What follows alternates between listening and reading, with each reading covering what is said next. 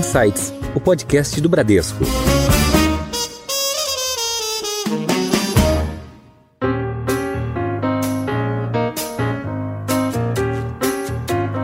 Olá, bem-vindos a mais um episódio do Insights, o seu podcast semanal que provoca um novo jeito de pensar. Eu sou a Priscila Forbes e hoje nós vamos falar sobre a COP26. A COP26, que é a Conferência da ONU sobre Mudança Climática, realizada agora em Glasgow, na Escócia, colocou o clima no centro dos debates, das conversas e repercussões das últimas semanas. Afinal, que mundo vai surgir deste encontro? Vamos conseguir reduzir as emissões de gases causadores do efeito estufa? Qual o papel de cada país nessa jornada? E como vamos colocar o ESG no centro das nossas ações? Para falar sobre isso, convidamos hoje o economista-chefe do Bradesco, o Fernando Honorato. Honorato, bem-vindo ao Insights. Olá, Priscila, tudo bem? Um prazer falar novamente com vocês. E falando diretamente de Glasgow, a gente recebe hoje o Head de Sustentabilidade Corporativa do Bradesco, Marcelo Paschini. Paschini, bem-vindo ao Insights. Tudo bem, Priscila? Obrigado pelo convite. É um enorme prazer participar aqui do Insights. Eu não perco uma edição do programa. Bom, você está aí no olho do furacão, você está em Glasgow participando da conferência, né, da COP26. Então conta pra gente um pouco aí dos encontros, o que está rolando,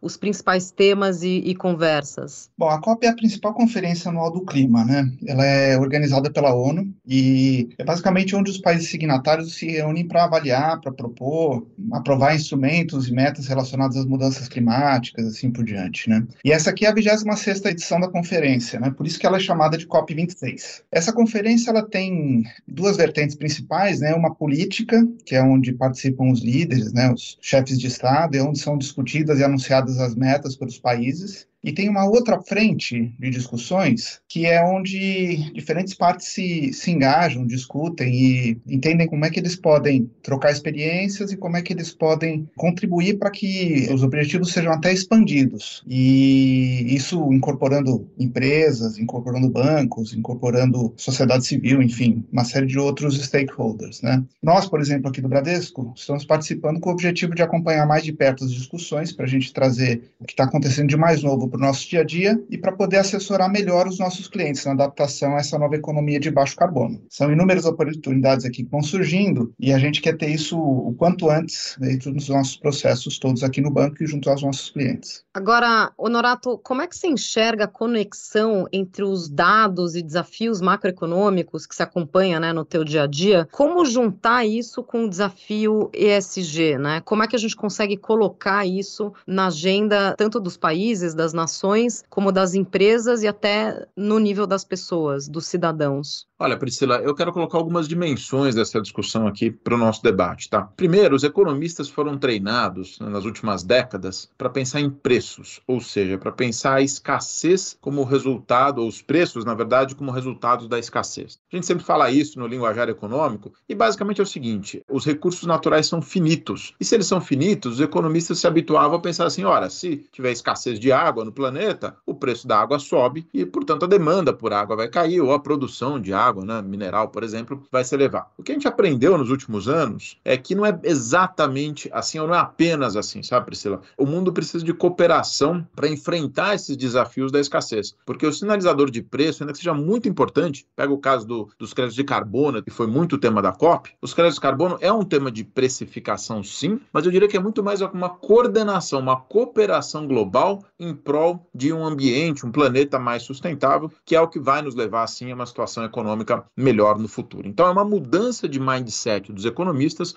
para um universo que o preço não é o único sinalizador da escassez. A gente precisa dessa cooperação global. Isso é uma primeira dimensão. Uma segunda dimensão tem a ver com vários temas que são discutidos, por exemplo, não no fórum da COP, mas no fórum de Davos, que é o tal do capitalismo de stakeholder, né? que é a ideia de que você precisa dessa coordenação global para fazer transformações relevantes. Para ser muito prático, as empresas que queiram se engajar num processo de transformação ESG, é importante que elas tenham a parceria dos consumidores, que privilegiem esses produtos, que tenham a parceria dos investidores, dos acionistas, que, portanto, também vão investir em empresas que são mais sustentáveis, dos governos com legislação. Então, eu diria que, para além dessa mudança de mindset, de como pensar o meio ambiente, tem uma avaliação de propósito e de coordenação e cooperação global associado a essa demanda desse mundo mais sustentável. E a última dimensão que eu queria destacar, que é o que você falou, como o universo das empresas e da economia interagem né, com esse tema da COP. Olha, Priscila, o mundo vive uma fase, um pouco antes da pandemia,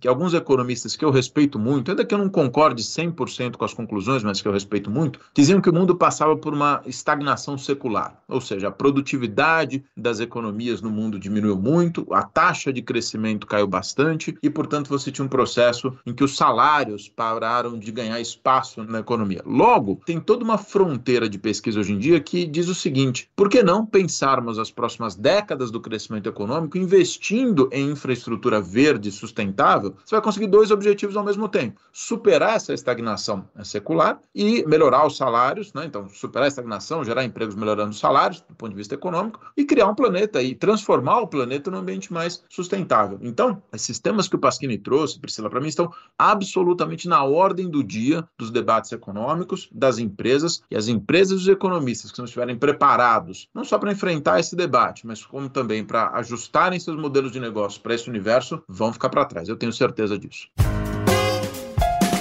Em Foco.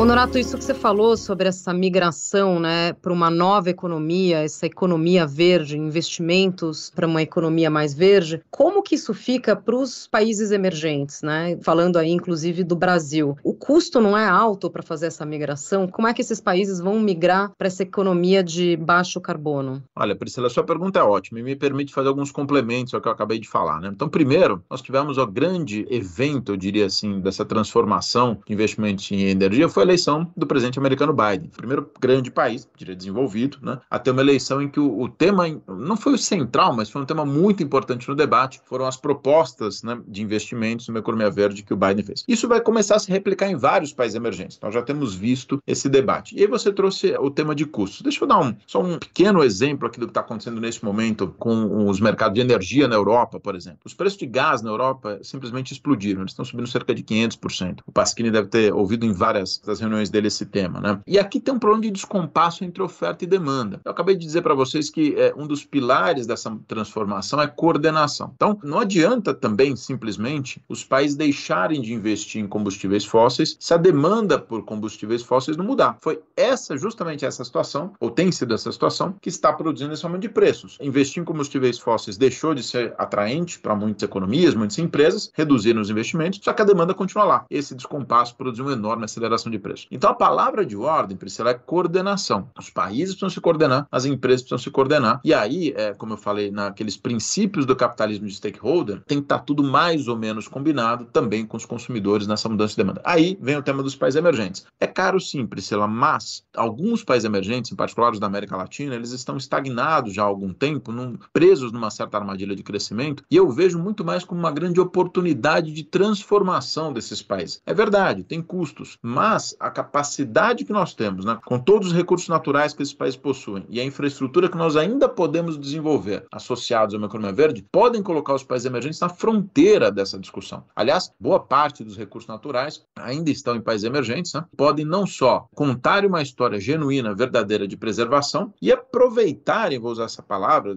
pode ter uma conotação negativa, mas não é o caso, mas aproveitar essa situação global para crescer, para se desenvolver, para melhorar a vida dos seus cidadãos, reduzir a desigualdade de renda em um ambiente sustentável de economia verde. Então, você tem toda a razão, é custoso, tem que repensar muito do que a gente faz, mas eu vejo muito mais como uma oportunidade de mudanças de negócio, de transformação da economia do que com um custo propriamente dito. É, Fernando, você tem toda a razão. E hoje a gente já é uma das maiores potências mundiais do agronegócio. E há estudos, inúmeros estudos, na verdade, que apontam que a gente já tem hoje a tecnologia e os recursos necessários para dobrar a produção sem ter que desmatar nada, só através de ganhos de produtividade. E esse ponto, Pasquini, é, é que torna um falso dilema a ideia de que para você né, ter sustentabilidade você não pode se desenvolver. É uma bobagem isso. No fundo, o, o, Brasil, que sempre foi o país do futuro, que tem esses inúmeros recursos naturais, olha só a oportunidade que está diante dos nossos olhos para nós termos né, um planejamento econômico das empresas, do governo, da academia, que permita que nós possamos explorar esses recursos naturais a favor do desenvolvimento dos brasileiros. insisto, eu vejo uma oportunidade extraordinária nisso que você está falando, e aí as cadeias de financiamento ficam alinhadas. O Brasil tem potencial não só para gerar energia limpa, mas produzir alimentos, como você falou, de forma sustentável. Então,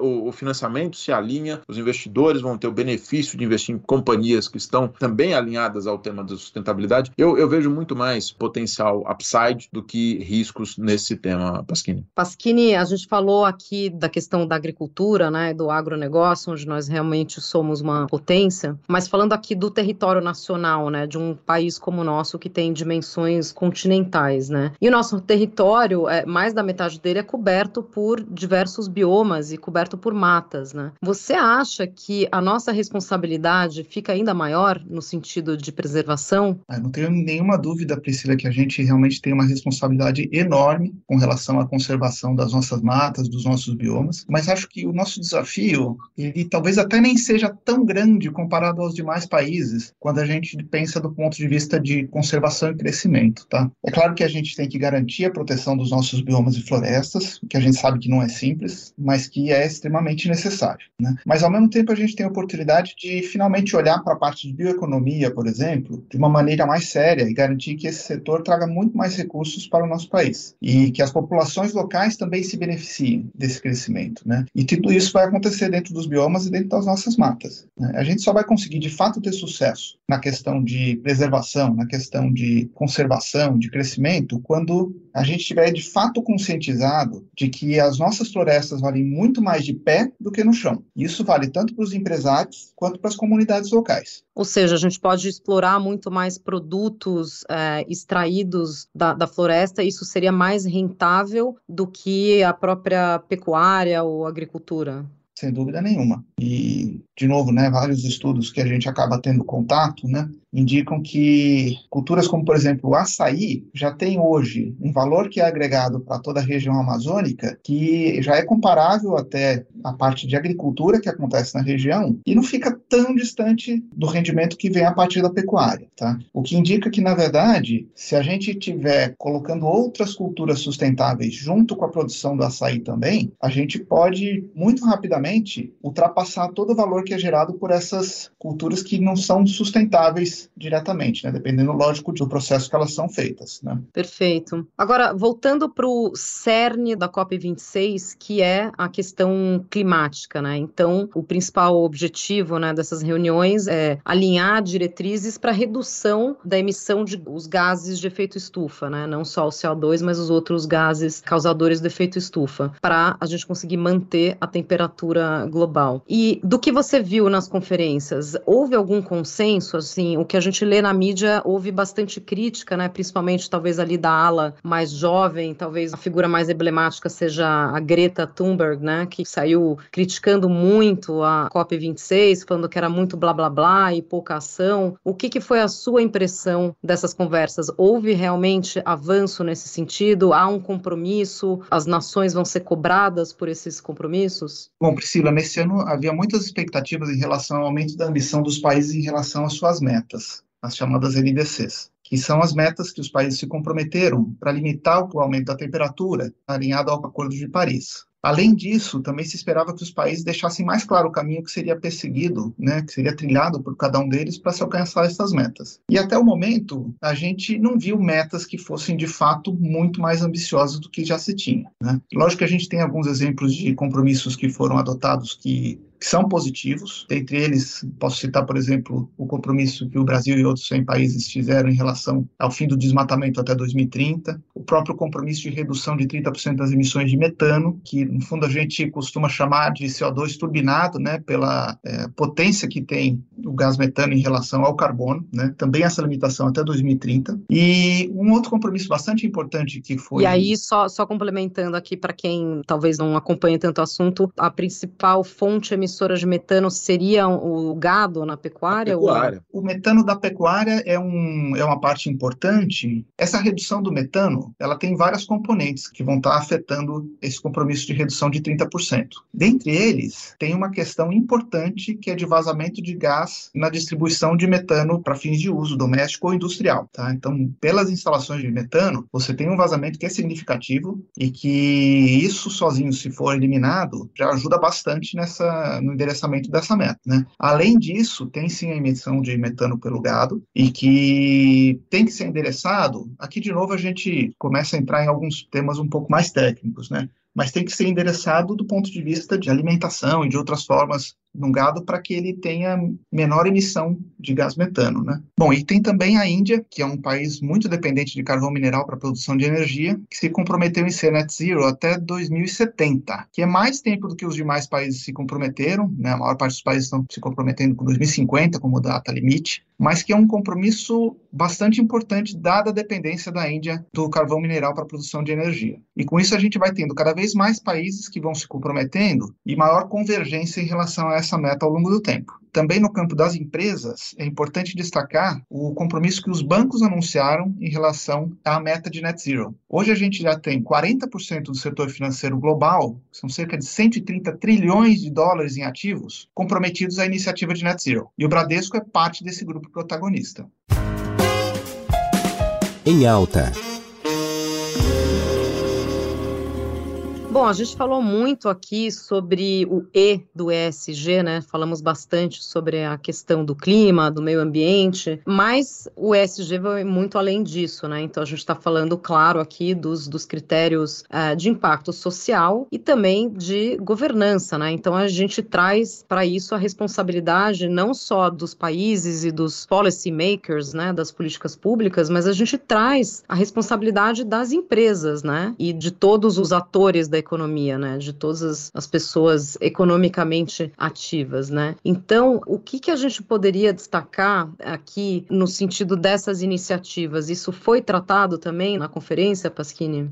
Priscila, as, as empresas já adotam os critérios ESG há muito tempo. Né? A governança corporativa e as questões sociais e ambientais, elas são parte integrante das empresas que são bem dirigidas, né? que no fundo são as empresas que são as grandes protagonistas no cenário internacional há bastante tempo. Então, quando a gente está falando de ESG, no fundo a gente está falando primeiro de como a empresa é gerida, né? de como ela se posiciona em relação às questões éticas, em relação às questões sociais, né? se ela é uma empresa inclusiva, se ela pratica inclusão inclusão não só com seus funcionários, mas também com clientes, com fornecedores, né, com outros stakeholders, de como ela, ela lida com a sua pegada ambiental, né, como ela mensura suas externalidades, como é que ela trata tudo isso, enfim, como é que ela está se relacionando de fato com o ambiente de negócios, de um modo geral. Né? Então, no fundo, o ESG ele acaba sendo uma forma de você materializar um pouco a forma como a empresa está se relacionando com todo o seu meio ambiente. Né? Por isso que é importante ela ter um equilíbrio em relação a tudo isso. E Honorato, linkando isso com a parte econômica, como você já colocou aqui em outro comentário que você fez, a gente não consegue mais imaginar, né? Nem hoje, muito menos daqui a alguns anos, uma empresa que não seja ESG, né? Ou que não considere esses princípios, ou se ela for, por exemplo, emissora de carbono, se ela tiver uma pegada de carbono, ela tentar neutralizar isso de alguma forma. Então, isso já é uma realidade, né? Então, como é que isso impacta na parte de investimentos, né? E a gente está falando tanto de investimento, vamos dizer, direto né, na atividade das empresas, como o investidor que vai ali escolher um fundo, escolher ações de uma empresa ou escolher títulos de dívida de uma empresa, como é que isso está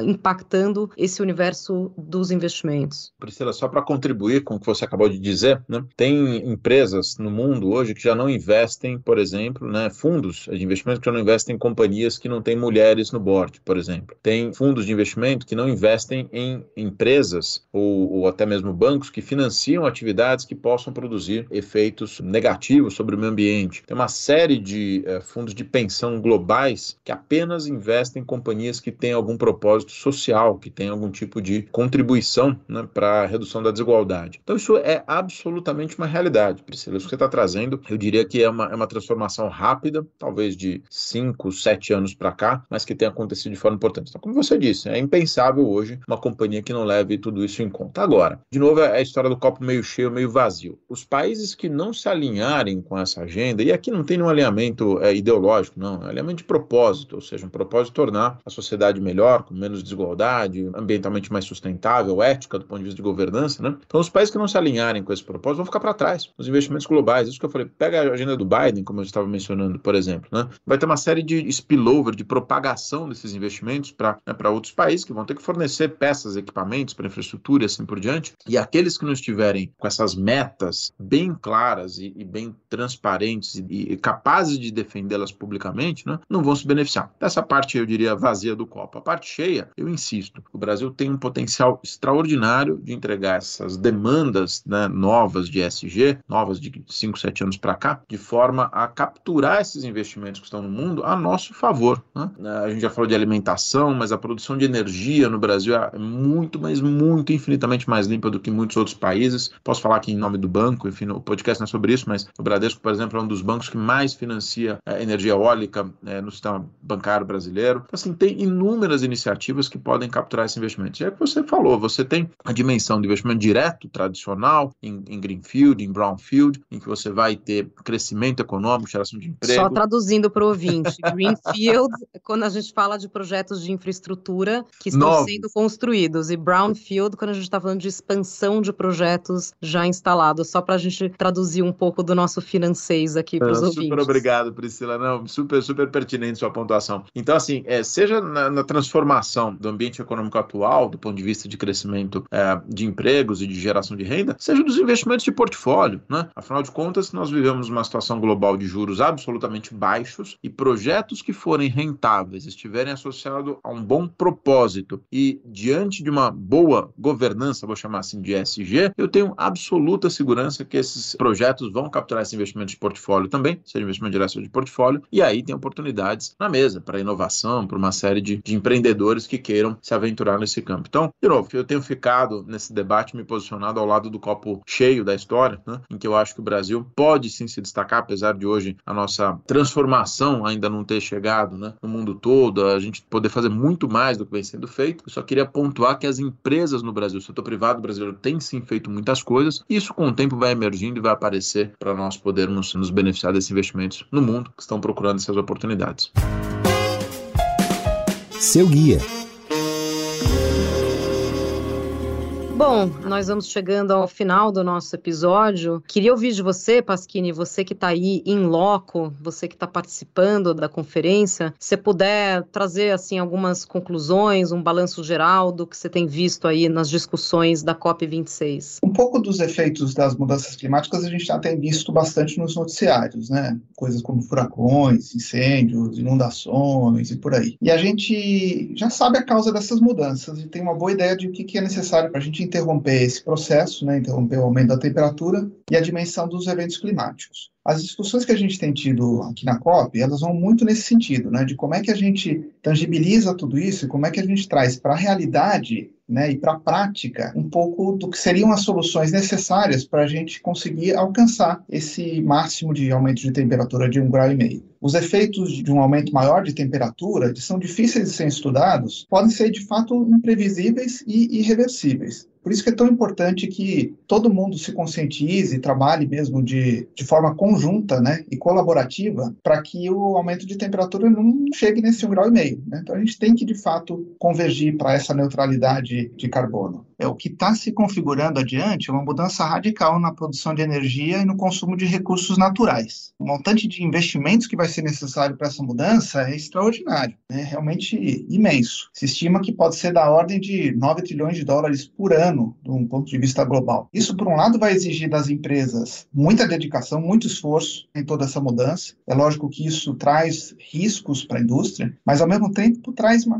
quantidade imensa de oportunidades para todas elas. Né? E a gente fala aqui também, dado que são investimentos, isso aqui não são despesas que a gente está falando, né? é investimento de fato, vai criar, sem dúvida nenhuma, muito emprego e muitas oportunidades, inclusive do ponto de vista de consolidação e de expansão das indústrias do agronegócio. Honorato, você quer também extrair alguma conclusão final com o seu olhar de economista? Olha, Priscila, acho que todas as pessoas que nos acompanham aqui no podcast têm que ficar atentas a esses assuntos que o Pasquini trouxe, são super relevantes, porque isso vai formatar o ambiente de negócios, de um lado, e os modelos de negócios das empresas de outro. Eu insisto, eu estou absolutamente seguro disso. Acho que isso não só vai ser um tema de debate mais restrito, como a gente viu em alguns momentos, mas como isso vai se ampliar para a sociedade como um todo. E o Pasquini trouxe alguns temas também, né, sobre como o comportamento do consumidor vai se moldando. Eu vejo jovens, vejo meus filhos aqui em casa, por exemplo, cada vez mais antenados nesses assuntos e comprometidos com essas transformações. Eles cobram os pais, né, quando nós fazemos algumas coisas que não estão alinhadas com esses propósitos. A sociedade está em franca transformação nesses temas, Priscila. Então acho que a gente tem que estar cada dia mais plugado neles, não por outra razão. O Pasquini foi lá para Glasgow, né, para Glasgow. Nós aqui do Bradesco, enfim, contamos com ele lá para essa participação, para que nós possamos estar inseridos nesse debate como protagonistas e não apenas como passageiros dessas discussões. Então, eu só posso, de novo, é, recomendar que a turma fique antenada aqui. Certamente esses temas estarão indo e vindo muitas vezes aqui no nosso podcast. Muito bem. Nós conversamos hoje com o economista-chefe do Bradesco, Fernando Honorato. Honorato, obrigada pela sua participação. Obrigado você, Priscila Pasquini. Um prazer enorme estar aqui com vocês. E agradecemos também o Marcelo Pasquini, que está em Glasgow e é o Head de Sustentabilidade Corporativa do Bradesco. Obrigada, Pasquini. Obrigado a você, Priscila, mais uma vez. Um enorme prazer em estar aqui com vocês. E vocês que nos acompanham já sabem, toda semana tem um episódio novo no seu Insights. Até a próxima. Tchau.